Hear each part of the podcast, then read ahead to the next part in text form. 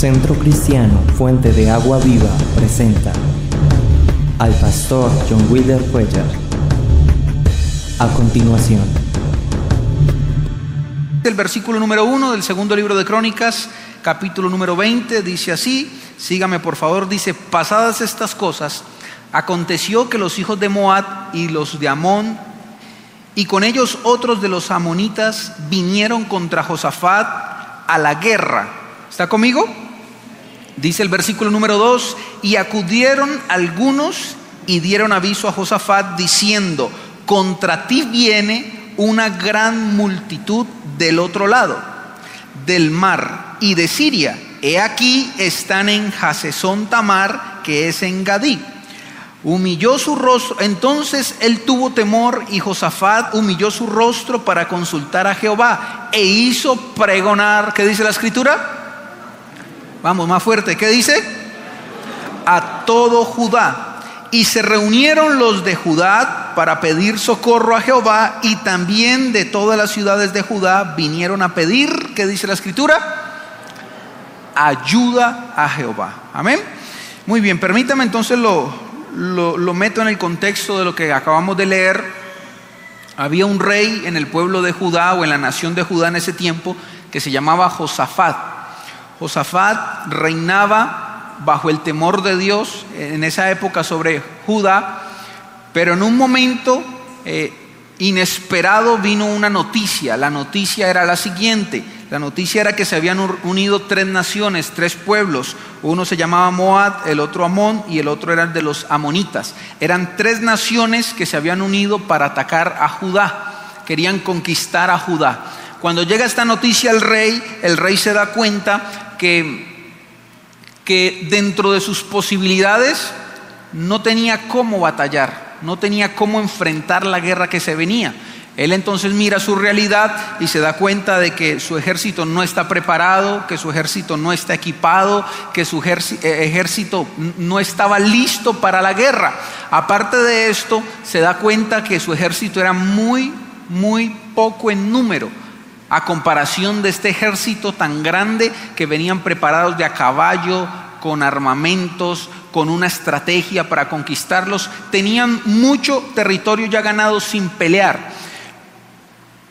Cuando Josafat el rey se da cuenta de que, de que no puede hacer nada, de que no hay nada que hacer, porque son tres reyes, tres pueblos contra el pueblo de Judá, él entonces, dice la escritura, le da temor.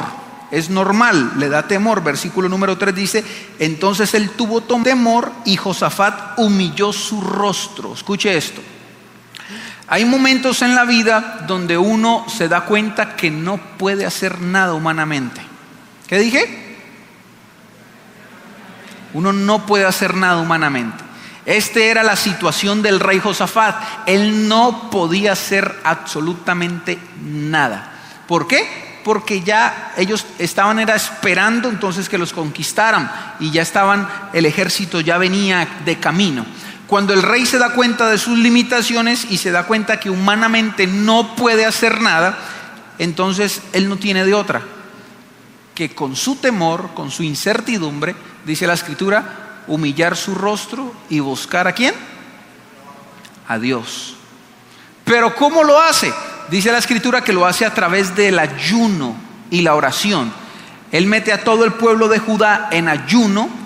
Ahora, ¿por qué en ayuno? Porque el ayuno te sensibiliza espiritualmente. Dígale que está al lado, ayune. Porque el ayuno te sensibiliza. ¿Qué hace? Agudiza tus oídos para escuchar más fácil o más rápido a Dios.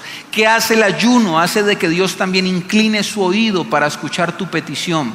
¿Qué hace el ayuno? Que usted espiritualmente esté liviano, esté sensible para escuchar la voz de Dios. A veces en medio de la angustia, de la necesidad, de la prueba, de la circunstancia, no escuchamos a Dios sencillamente porque no estamos sensibles. Estamos más poniendo nuestra mirada en el asunto, en el problema, en, la situación y no estamos pendientes de escuchar qué dice Dios, cómo resolver el asunto, cómo salir adelante. Y esto lo provoca el ayuno. Entonces cuando los metió en ayuno, dice la escritura, veo que el versículo dice de que entonces ellos vinieron bajo su condición a buscar a Dios. ¿Cuál era su condición? Incertidumbre, miedo, tristeza. Sabían de que si Dios no hacía algo ya, sus, mujeres iban a ser violadas, porque esa era la manera que se conquistaba. Las mujeres de, de Judá iban a ser violadas, los niños iban a ser esclavos y todos los hombres iban a morir en esa conquista que les iban a hacer. Entonces era una situación de vida o de muerte. Y aún con esa, con esa incertidumbre, el pueblo, dice la escritura, se humilla juntamente con su rey, su pastor en ese tiempo, y buscan a Dios. Diga conmigo, hay que buscar a Dios. Pero ellos lo buscan con incertidumbre. Ahora, la Biblia dice, y David nos enseña en los salmos que dice, busqué a Dios en mi angustia y Él me oyó.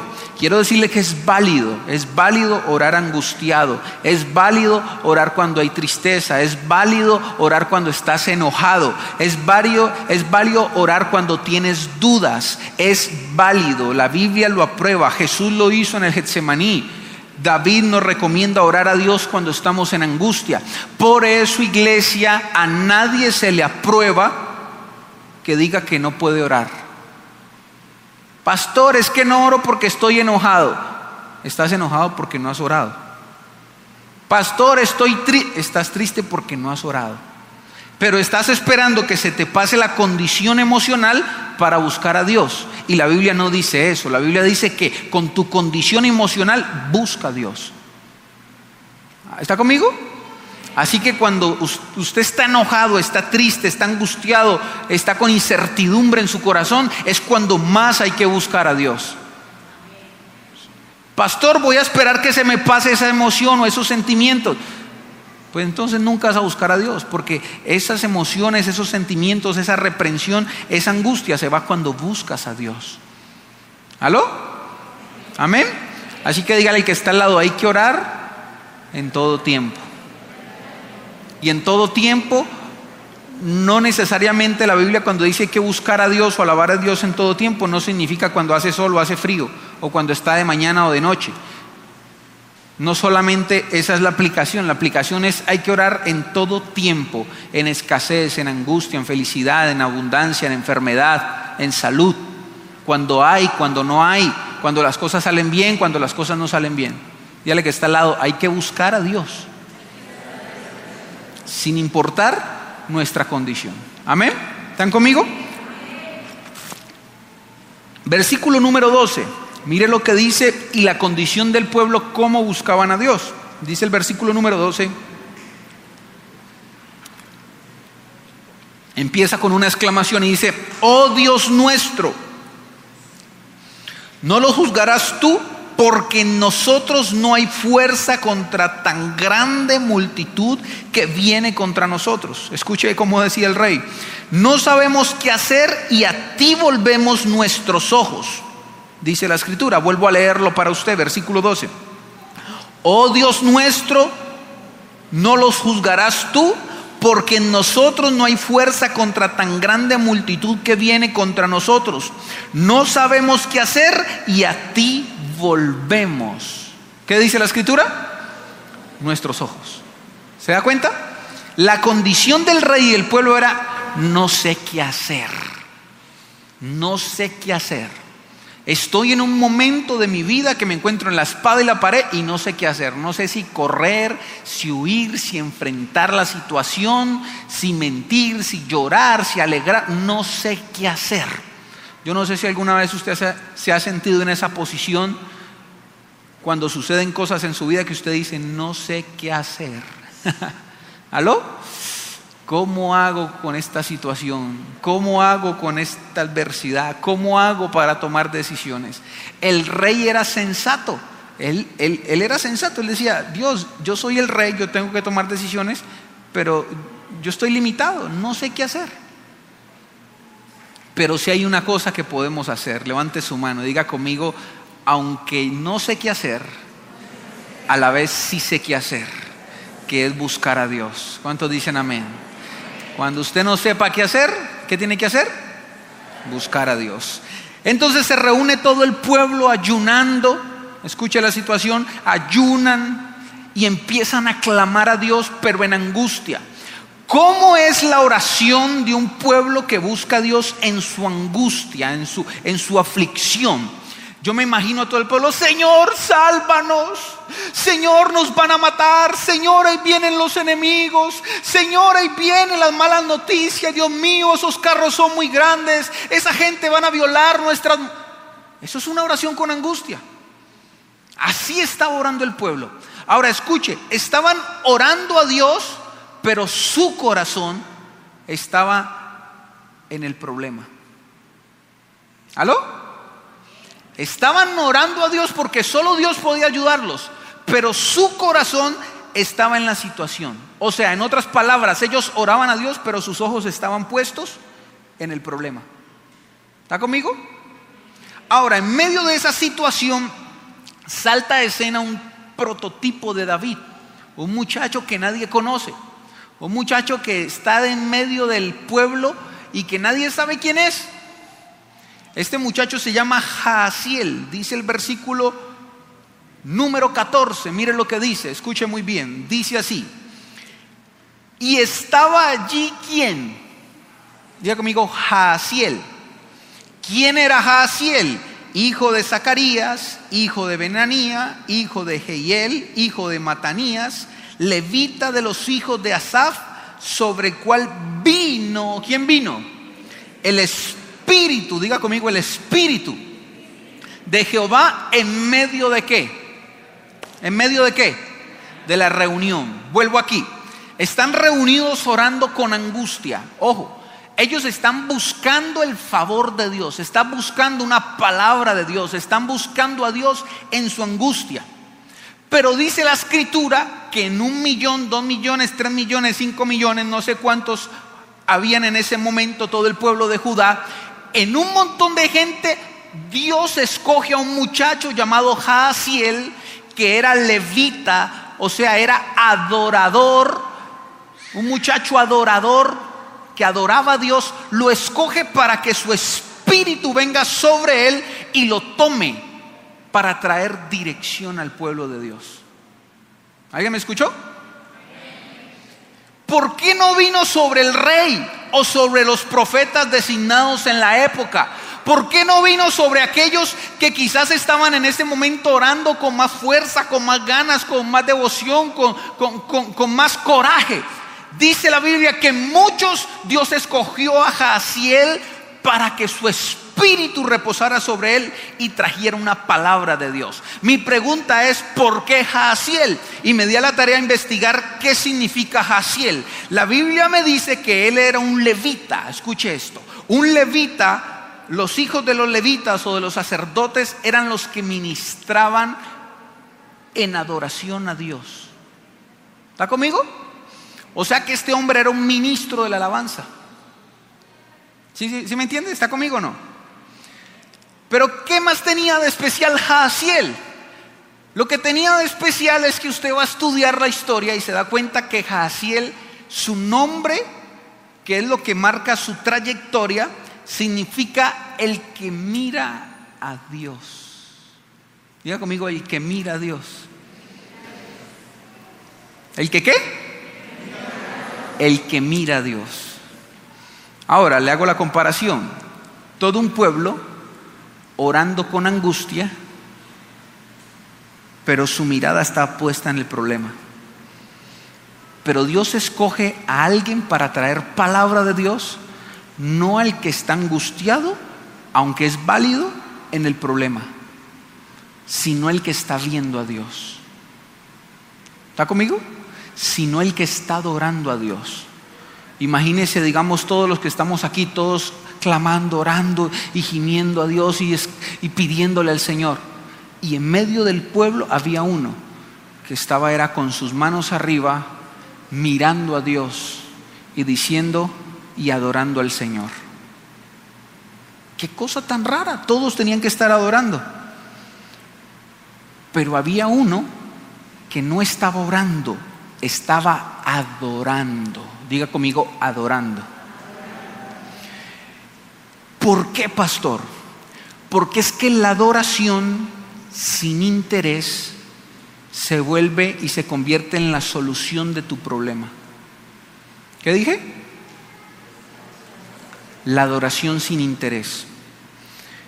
Este muchacho era prototipo de David, tira la historia.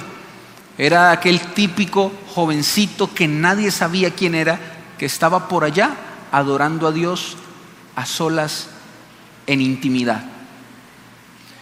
Entonces la pregunta es, ¿por qué lo escogió Dios para traer una palabra de Dios, una dirección al pueblo? Simplemente porque es alguien que se salta los esquemas.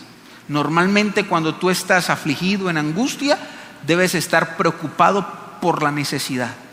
Pero había un joven que no estaba en angustia, había un joven que lo que estaba haciendo era adorando a Dios por encima de la circunstancia. Todo el pueblo estaba desesperado, pero uno decía, yo sé que hoy puede ser mi último día. Yo sé que hoy me puede sorprender la muerte. Yo sé que hoy pueden venir malas noticias. Pero mis ojos están puestos en Jesús, en el autor y el consumador de lo que yo creo, de mi fe.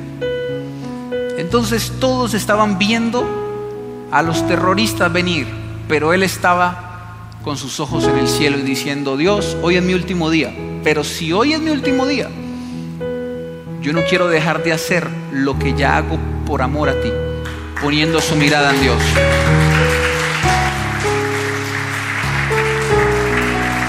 Entonces,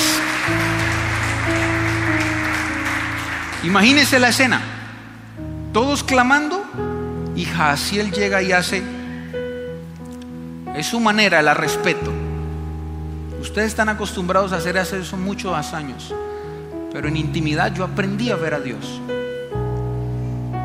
¿Y qué es la diferencia cuando usted ve a Dios y no ve el problema? La gran diferencia es que en los ojos de Jesús usted encuentra paz. Puedes estar en un caos acá, pero usted mira al cielo y usted dice, su paz me inunda porque estás viéndolo a Él. Puede haber lo que sea, pero en sus ojos encuentras esperanza. Puedes estar pasando lo que sea, pero cuando miras a Dios, en sus ojos hay tranquilidad, hay paz. En sus ojos hay una palabra que te dice que ya las has escuchado, pero ahora las estás viendo directamente de Dios. Tranquilo, yo estoy contigo.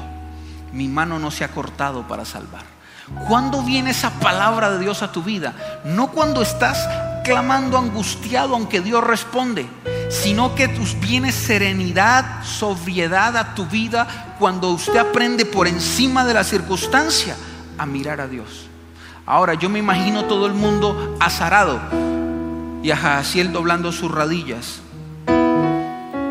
Todo el mundo está revoloteado orando, diciendo, y Jaciel quizás con su guitarra, no sé, y simplemente alzando sus manos y diciendo, una adoración interesada, no voy a adorar a Dios para que me salve, aunque la muerte me puede sorprender. No voy a adorar a Dios para que me dé, voy a adorarlo porque lo amo. Él sabe de qué tengo necesidad, pero en este momento yo quiero poner mis ojos en Él. Y Él levanta sus manos y empieza a decir, yo quiero enamorarme más. Cierra sus ojos un minuto, por favor. Levante sus manos ahí donde está sentado. Y no sé qué estás pasando, pero hoy por la palabra, pon tus ojos en Jesús. Y dile esta estrofa. Por encima de todo te amamos, Señor. Por encima del caos.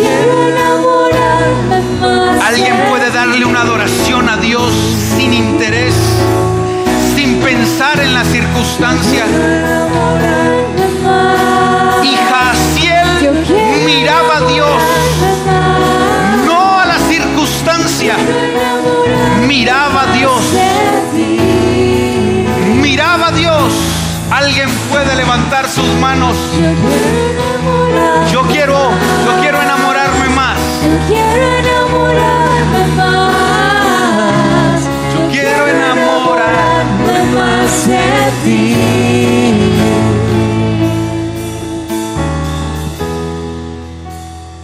¿Cuántos dicen amén?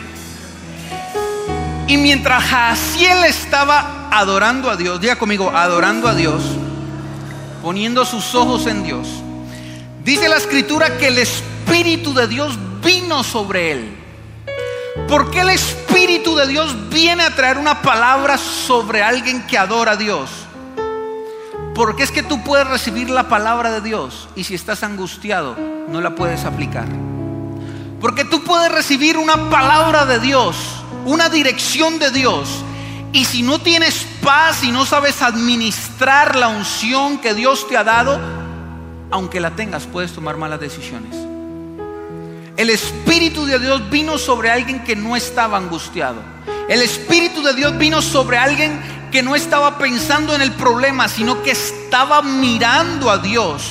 Y cuando Jaciel estaba mirando a Dios, vino el Espíritu de Jehová, dice la escritura, en medio de la reunión, versículo número 15, dice, y dijo, el Espíritu de Dios usó a Jaciel para traer una palabra de Dios. Y dice la escritura, versículo número 15, y dijo, id Judá todo, y vosotros moradores de Jerusalén, y tú, rey Josafat, Jehová os dice así, no temáis ni os amedrentéis, wow, delante de esta tan grande multitud, porque no es vuestra la guerra, sino de Dios. ¡Wow!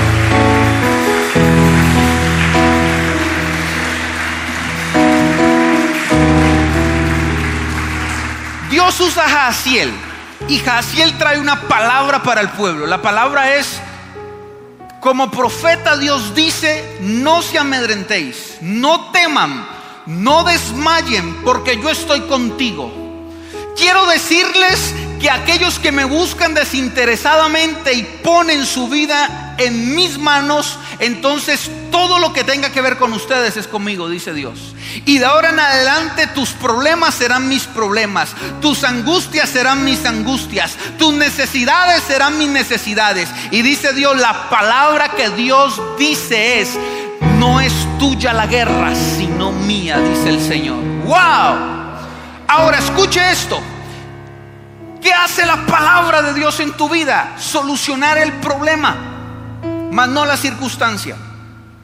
No sé si usted le ha pasado que a veces usted dobla sus rodillas y empieza a buscar a Dios. Y en medio de que buscas a Dios, viene una palabra que trae dirección. Viene una promesa que te llena de esperanza. Viene una palabra de Dios que te, te llena de fuerza, de vigor, de ganas de seguir adelante, de ganas de, de, de continuar, de creerle al Señor. Esa palabra cuando tú estás sobre tus rodillas es lo que ya sabes. Es lo que ya Dios te ha dicho. ¿Qué te ha dicho Dios a través de la palabra? Yo estoy contigo, tu familia es mía, yo salvaré, yo sanaré. Todas las promesas que Dios tiene, que tal vez ya las has escuchado del pastor, pero la gran diferencia es que ahora Dios te las está diciendo y recordando. Y usted se levanta de sus rodillas y va empoderado. Tengo dirección de Dios. La circunstancia está, pero ahora tengo una palabra de Dios que por ella voy a caminar. Usted se para de sus rodillas y viene con fe, con ánimo, con esfuerzo, con vigor, con esperanza porque Dios te habló. Pero el problema sigue. ¿Qué dije? Mm. Levante su mano, por favor. Es que tu problema no es la circunstancia que atraviesas. Dígale que está al lado con su mano arriba, dígale, tu problema no es la circunstancia que atraviesas. Tu problema, dígale, dígale, eh, predíquele, dígale, tu problema es la falta de fe en medio de la circunstancia. Así que cuando tú buscas a Dios desinteresadamente, Dios renueva tu fe a través de la palabra. Puedes parar de tus rodillas, de buscar a Dios y el problema sigue, la circunstancia sigue. Pero el problema más grave que tiene el ser humano, que es interno, es que deje que las circunstancias y las malas noticias afecten su fe. Por eso dice la escritura que decía Jesús, el diablo te va a tentar, el diablo te va a zarandear, el diablo te va a mover como a trigo. Pero Dios no dijo que no iba a dejar que lo movieran. Dios no dijo que no lo iban a zarandear. Dios dijo, yo voy a orar para que en medio de la circunstancia, en medio de la zarandeada, tu fe no falte. Y eso es lo que hace la palabra de Dios. Te empodera y vuelve a darte fe.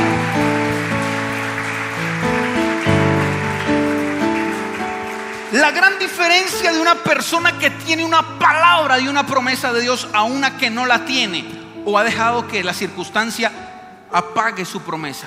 Que usted enfrenta la circunstancia diferente, ya tienes palabra. Ya tienes dirección de Dios. Dios me dijo que Él iba a pelear por mí. La circunstancia está, pero por dentro Dios ya solucionó mi problema. Yo tengo esperanza, yo tengo fe, yo tengo una palabra que la tomo, me aferro a ella y camino por ella. Pero el que no tiene la palabra clara sigue estresado, sigue angustiado, sigue en el momento, sigue en las circunstancias, sigue en la necesidad. ¿Por qué? Porque no tiene una palabra de Dios que lo direccione, que lo, que lo lleve, que lo anime, que lo fortalezca, que le llene su fe, que le dé esperanza para seguir, para conquistar. Pero el problema sigue, pero por dentro ya lo solucionaste.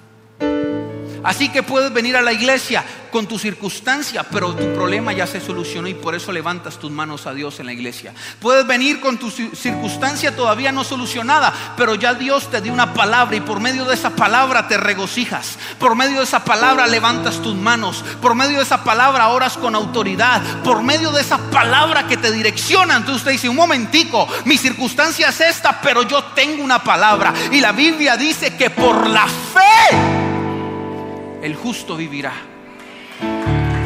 Dios soluciona nuestros problemas.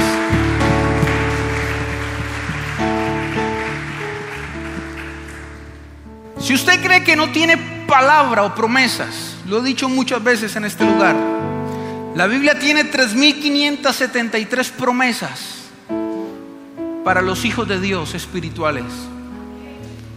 Así que la palabra la tienes. Digan conmigo, la palabra la tengo. Pero no solo basta tener la palabra, sino que toda palabra que sale de la boca de Dios no volverá vacía. O sea, se tiene que cumplir. Dígale que está al lado, se tiene que cumplir. ¿Está conmigo? Lo primero que Dios hace es solucionar tu problema interno. Porque sin fe no puedes. Sin esperanza no puedes. Pero quiero decirle algo más. Cuando usted obtiene la palabra de Dios en su corazón, la palabra de Dios exige demandas. Dígale que está al lado, la palabra de Dios exige demandas. ¿Aló? No es que Dios dijo y se va a cumplir. Olvídese de eso. No es que Dios me prometió, entonces así va a ser. No, Señor. Dígale conmigo, no, Señor. Dios te pudo haber prometido el cielo y la tierra. Mi pregunta es, ¿por qué entonces muchos se van en el infierno si Dios prometió el cielo? ¿Aló? Dice la escritura, vaya a Timoteo, por favor. Vaya a Timoteo. Primera de Timoteo, versículo, capítulo 1, versículo 18. Mire lo que dice en cuanto a las palabras y las promesas de Dios. Este mandamiento, hijo Timoteo, te encargo. Wow. Para que conforme a las profecías que se te hicieron antes en cuanto a ti, que dice la escritura, milites por ellas. ¿Qué es lo que está diciendo el apóstol en otras palabras, te exijo Timoteo, levante su mano por favor, te exijo iglesia, que pelees por tus promesas, que te mantengas en la raya por tus promesas, que estés con la mano en el arado por tus promesas que estés peleando, que estés esforzándote, que estés caminando, que estés en la brecha para que lo que Dios dijo se cumpla. ¿Por qué hay que militar por las promesas? Porque el enemigo se las quiere robar. Así que si Dios promete y la palabra no se cumple, no es problema de Dios. No es que Dios es mentiroso, no es que Dios se arrepintió de lo que te dijo. No, si la palabra no se cumple es problema de aquel que la recibió, que no militó por ella, que no peleó por ella, que no la creyó, que no siguió. ¿Cómo puedes pretender que Dios cumpla una promesa que te ha dicho cuando la otra semana te alejas de Dios? ¿Cómo podemos pretender que Dios nos dio un ministerio empoderado cuando ni siquiera oramos a Dios? ¿Cómo pretendemos obtener cosas cuando no estamos parados en la brecha? Cuando no estamos siguiendo los caminos de Dios. Cuando no tienes la mano en el arado. Y la gente por falta o por, por mucha ignorancia se enoja con Dios. Dígale que está al lado, Dios no tiene el problema. Problema lo tienes tú, dígale. Así que las palabras tienen demanda. Dígale que está al lado, las palabras tienen demanda. ¿Cuál es la demanda? Volvamos a Crónicas. ¿Cuál es la demanda de la palabra de Dios? La palabra de Dios fue, yo voy a pelear por ti. Pero cuando Dios suelta la palabra, también manda la demanda. ¿Está conmigo?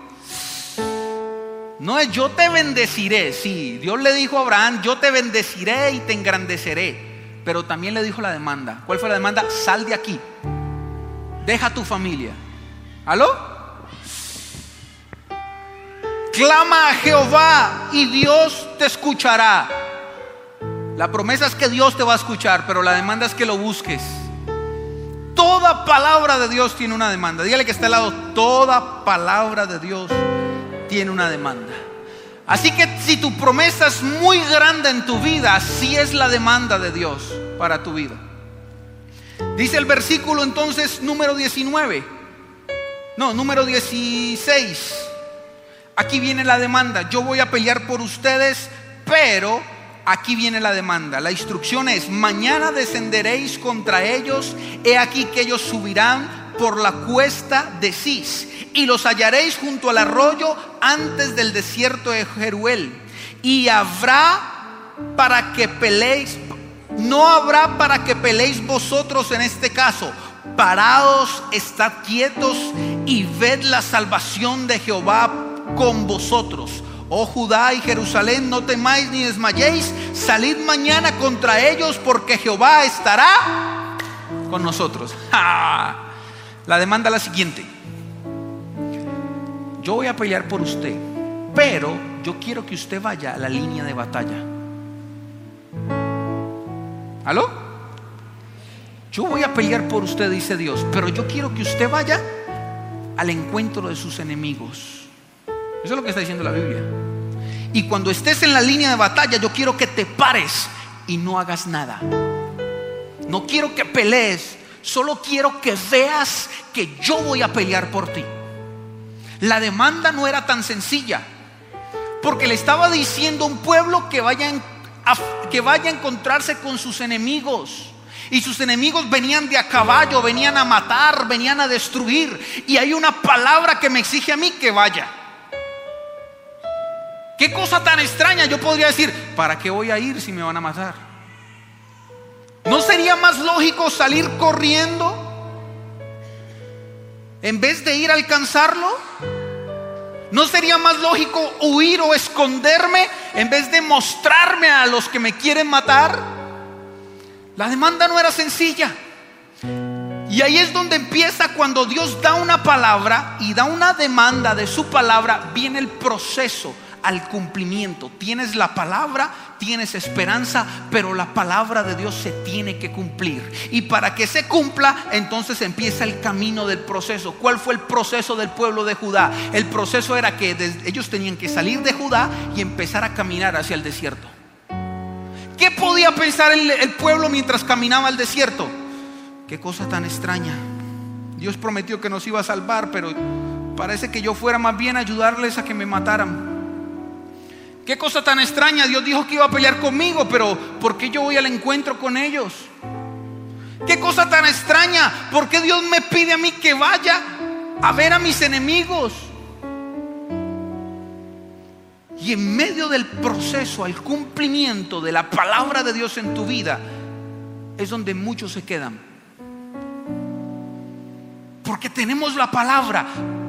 Y cuando empezamos a caminar en la demanda de lo que Dios nos pide que hagamos para llegar al cumplimiento, ahí vuelve la incredulidad. ¿Por qué? Porque dice, qué cosa tan extraña, diezmar sin tener dinero. Yo no entiendo cómo yo puedo diezmar si no tengo dinero. ¿Cómo yo puedo ofrendar cuando no tengo comida en mi casa? ¿Cómo yo puedo venir feliz a la iglesia cuando tengo problemas? ¿Cómo yo puedo comprometerme con Dios cuando... Y empieza la demanda. Y uno no entiende por qué va hacia los enemigos, pero hay que ir. Y en el proceso, versículo número 20, dice entonces el que está dirigiendo al pueblo, que es el rey Josafat. Él se da cuenta que la demanda no era fácil. Diga conmigo, la demanda no es fácil. Dejar a los familiares no era fácil para Abraham. Dejar su tierra, su casa tampoco era fácil para Abraham. Las demandas no son sencillas de Dios. Diga conmigo, las demandas de Dios no son sencillas. Implica fe. Implica que uses lo que yo a Dios te dio, que es tu fe. Y cuando va caminando entonces, el rey Josafat dice en el versículo 20, y cuando se levantaron por la mañana salieron al desierto de Tecoa y mientras ellos salían Josafat, estando en pie, dijo, oídme Judá y moradores de Jerusalén. ¿Qué les dijo? Creed en Jehová vuestro Dios y estaréis seguros.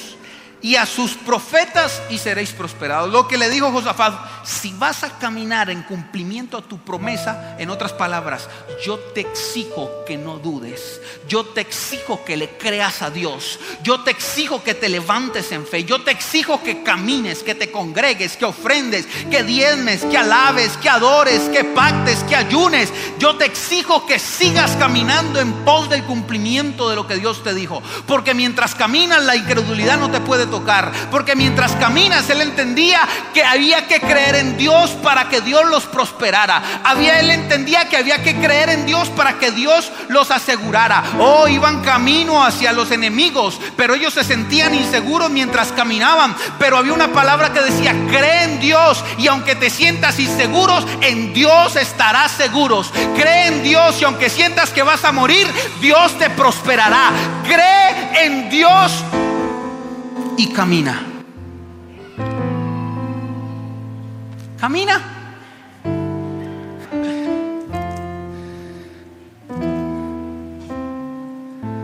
Diga conmigo, camina. Isaías 54.1. Regocíjate. ¿Qué dice? O estéril la que no daba luz. Levanta canción y da voces de júbilo la que nunca estuvo de parto. Porque más son los hijos de la desamparada que los hijos de la casada. ¿Ha dicho? ¿Ha dicho? Aquí hay una demanda. Dios está diciendo regocíjate. Pero le está diciendo una estéril. ¿A quién le está diciendo? Una estéril. ¿Sí está conmigo? Dios dice, si usted tiene la capacidad de regocijarse por encima de su realidad, usted está activando el cumplimiento de lo que yo le prometí. ¿Sí me escuchó? ¿Por qué? Dios dice primero, regocíjate. Y le muestra la realidad estéril. Es como que Dios te dijera, regocíjate, que te van a quitar la casa. Regocíjate y te muestra la realidad. Regocíjate que tus hijos están perdidos por ahora. Regocíjate tú que estás enfermo. Regocíjate tú que estás triste. Regocíjate tú que estás mal. ¿Aló? ¿Por qué? Porque por en medio de tu realidad, cuando Dios demanda regocijarse, que es alabar a Dios, Dios empieza a profetizar cuando tú cumples la demanda. Dice, regocíjate, oh estéril, su realidad. ¿Por qué tiene que regocijarse? Empieza Dios a profetizar. La que no daba a luz. Tiempo pasado. Su realidad es esterilidad. Pero cuando ella empezó a regocijarse, Dios empezó a profetizar. La que no daba luz. ¿Está conmigo? ¿Qué más dice el texto? Levanta canciones y da voz voces de júbilo. en otras palabras que está le diciendo, alaba al Señor, dánzale al Señor, muévete, regocíjate en Dios, porque es cierto que tu realidad dice que no dabas a luz, pero yo ahora estoy profetizando porque quiero decir de que no dabas a luz, o sea, vas a dar a luz. Levanta canción y da voces de júbilo, ¿por qué? Porque es cierto que tu realidad dice que no estuviste de parto, pero más serán tus hijos que los hijos de la casada, dice el Señor. Levánteme su mano, por favor, arriba. Yo sé, no sé si tu realidad es la óptima, no sé si tu realidad es la que Dios te prometió, no sé si hoy, hoy domingo, estás viviendo una realidad que no es la óptima, que no es la que Dios prometió. Yo no sé si hoy en tu realidad hay enfermedad, yo no sé si en tu realidad hoy hay estrés, hay, hay angustia, hay necesidad, hay problemas, hay falta de, de dirección. Yo no sé cuál sea tu realidad, pero yo vengo a decirte de parte de Dios en el nombre poderoso de Jesús que tu realidad no va a determinar tu futuro. Tu futuro lo determina tus acciones, tu fe, tu esperanza. Oh, la realidad de esta mujer era que era estéril, pero Dios está diciendo, aunque tu realidad es estéril, tu realidad no va a determinar tu futuro. Tu futuro lo va a determinar tu alegría, tu futuro lo va a determinar tu regocijo, tu futuro lo va a determinar tu alabanza, tus canciones la gloria que le des a Dios. Ahora, ¿por qué? Salmo 22.3. ¿Por qué Dios demanda? Ahora, déjeme le hago la recopilación. La adoración desinteresada te conecta con la palabra de Dios. Amén. ¿Sí está conmigo?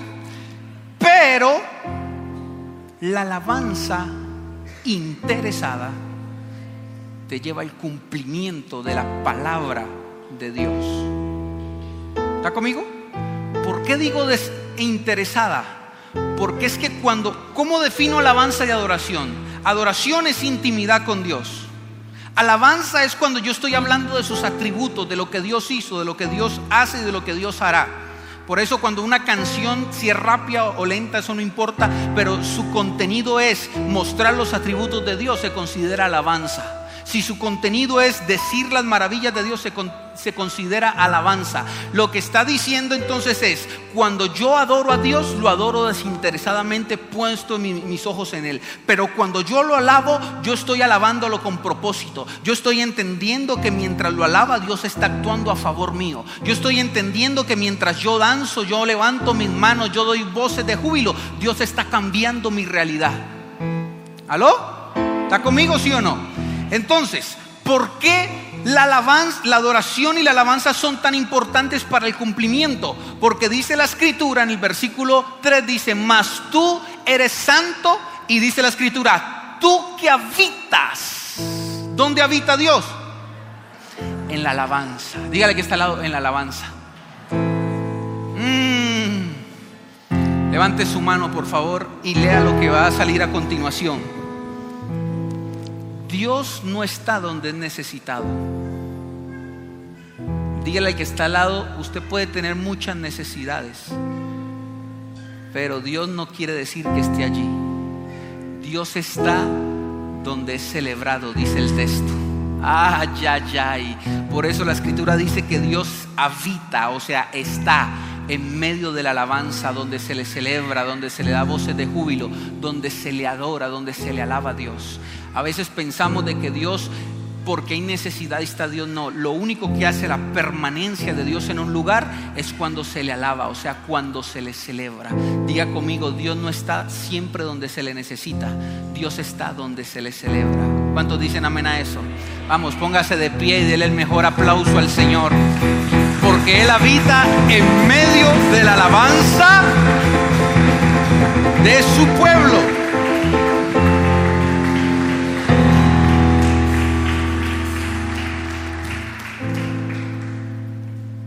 Versículo número 22. Segundo de Crónicas 20:22. El pueblo ya llegó a la línea de batalla. Diga conmigo, el pueblo ya está en la línea de batalla. Está viendo a los enemigos. Amén. Y dice el versículo 22, cuando, diga amigo, diga conmigo, cuando, más fuerte, diga, cuando comenzaron a entonar cánticos de qué? De alabanza. ¿Qué dice la escritura? Jehová puso contra los hijos de Amón y de Moab y del monte de Seir las emboscadas de ellos mismos que venían contra Judá y se mataron. Wow, escuche, cuando comenzaron a alabar, Dios empezó a actuar. Pregunta, ¿por qué Dios estaba esperando que alabaran? ¿Ah? Levante su mano, levante la mano arriba y tome esta palabra. Vamos, sea violento, atómela, apropiese de ella. Porque tu alabanza es la llave al cumplimiento de lo que ya Dios te dijo. Dios había prometido que los iba a salvar, pero Dios estaba esperando que ellos alabaran para traer el cumplimiento de esa palabra. Así que Dios ya estaba listo para derrotar a tus enemigos, solo estaba esperando que el pueblo lo alabara. ¿Aló? ¿Alguien puede escuchar lo que le estoy diciendo? Versículo 22, y cuando comenzaron a entonar cánticos de alabanza, Jehová puso contra los hijos de Amón, o sea, sus enemigos, y de Moab y del monte de Seir, las emboscadas de ellos mismos que venían contra Judá, pero ellos empezaron a matarse unos a otros, o sea, ellos estaban alabando a Dios y Dios estaba destruyendo a sus enemigos. Yo me imagino al enemigo viniendo así, ¡ah! haga conmigo, ¡ah! con espadas, con jinetes, y del otro lado el pueblo de Dios, parado en la brecha, grande y fuerte es nuestro Dios. Ellos no estaban peleando con los enemigos, ellos estaban alabando a Dios, grande y fuerte es nuestro. Y ellos venían a destruirlo, pero el pueblo estaba diciendo, ¿cómo dice? grande y fuerte es nuestro Dios. Y Dios Grande empezó a y destruirlos. fuerte Es nuestro Y Dios Dios. empezó a confundirlos. Y fuerte es Porque nuestro tu alabanza Dios. Y Trae el cumplimiento de la palabra de Dios. Vamos, dígalo fuerte. Fuerte es nuestro Dios. Ahí se está cumpliendo Grande las y promesas. fuerte Es nuestro Dios. Grande. Y fuerte es nuestro Vamos, Dios. levante su mano y haga así. Y fuerte es nuestro Dios. Que se Grande fuerte Es nuestro Dios. Vamos, más Grande fuerte. y fuerte es nuestro Dios. Ahí estás ganando. Grande y fuerte es nuestro Ahí Dios empieza a actuar. Y fuerte. Ahí Dios empieza a confundir a tus Dios. enemigos. Y fuerte. Ahí Dios empieza a darte la victoria. Alguien tiene que decirlo fuerte. Dios. Grande y fuerte es nuestro Dios.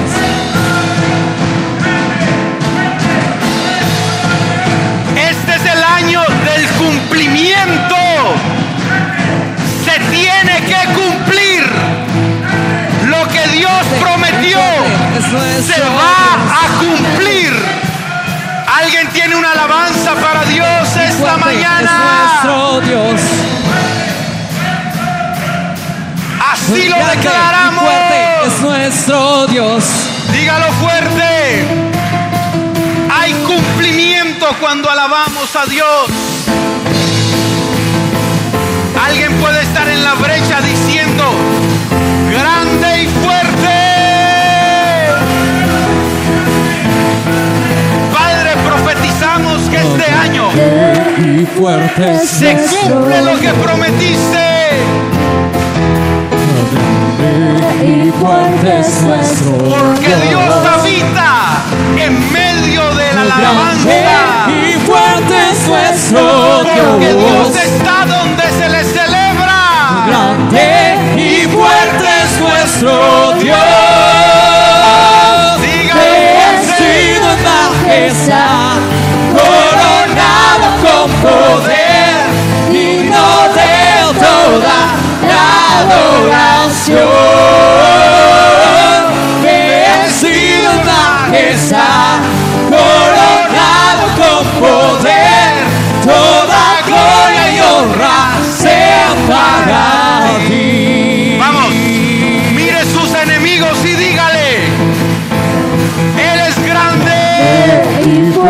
Es nuestro Dios. Dios. Es grande Grande y fuerte es nuestro Dios. Grande y fuerte es nuestro Dios. Él va a cumplir lo que prometió. Grande y fuerte es nuestro Dios.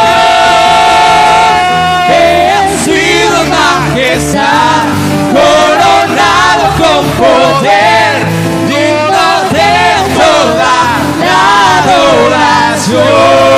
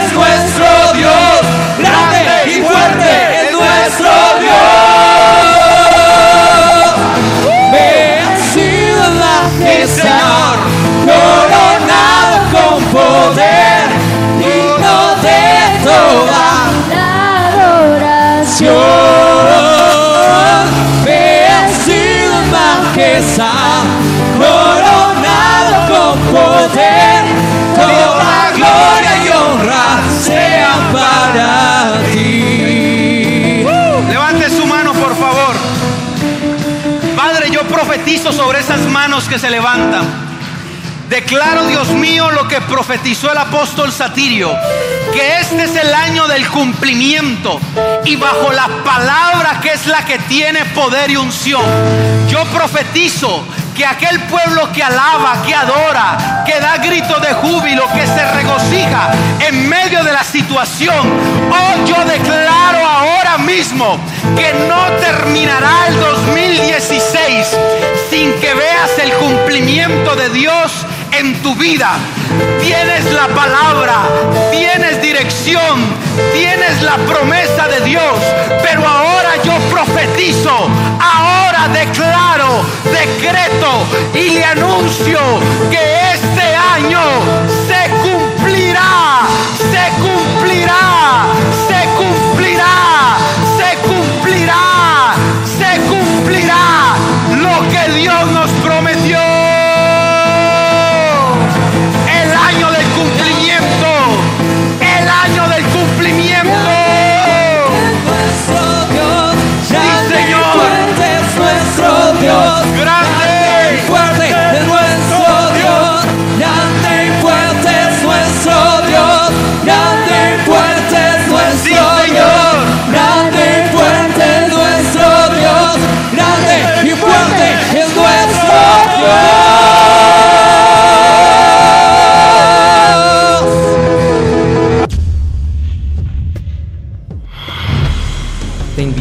nuestras reuniones.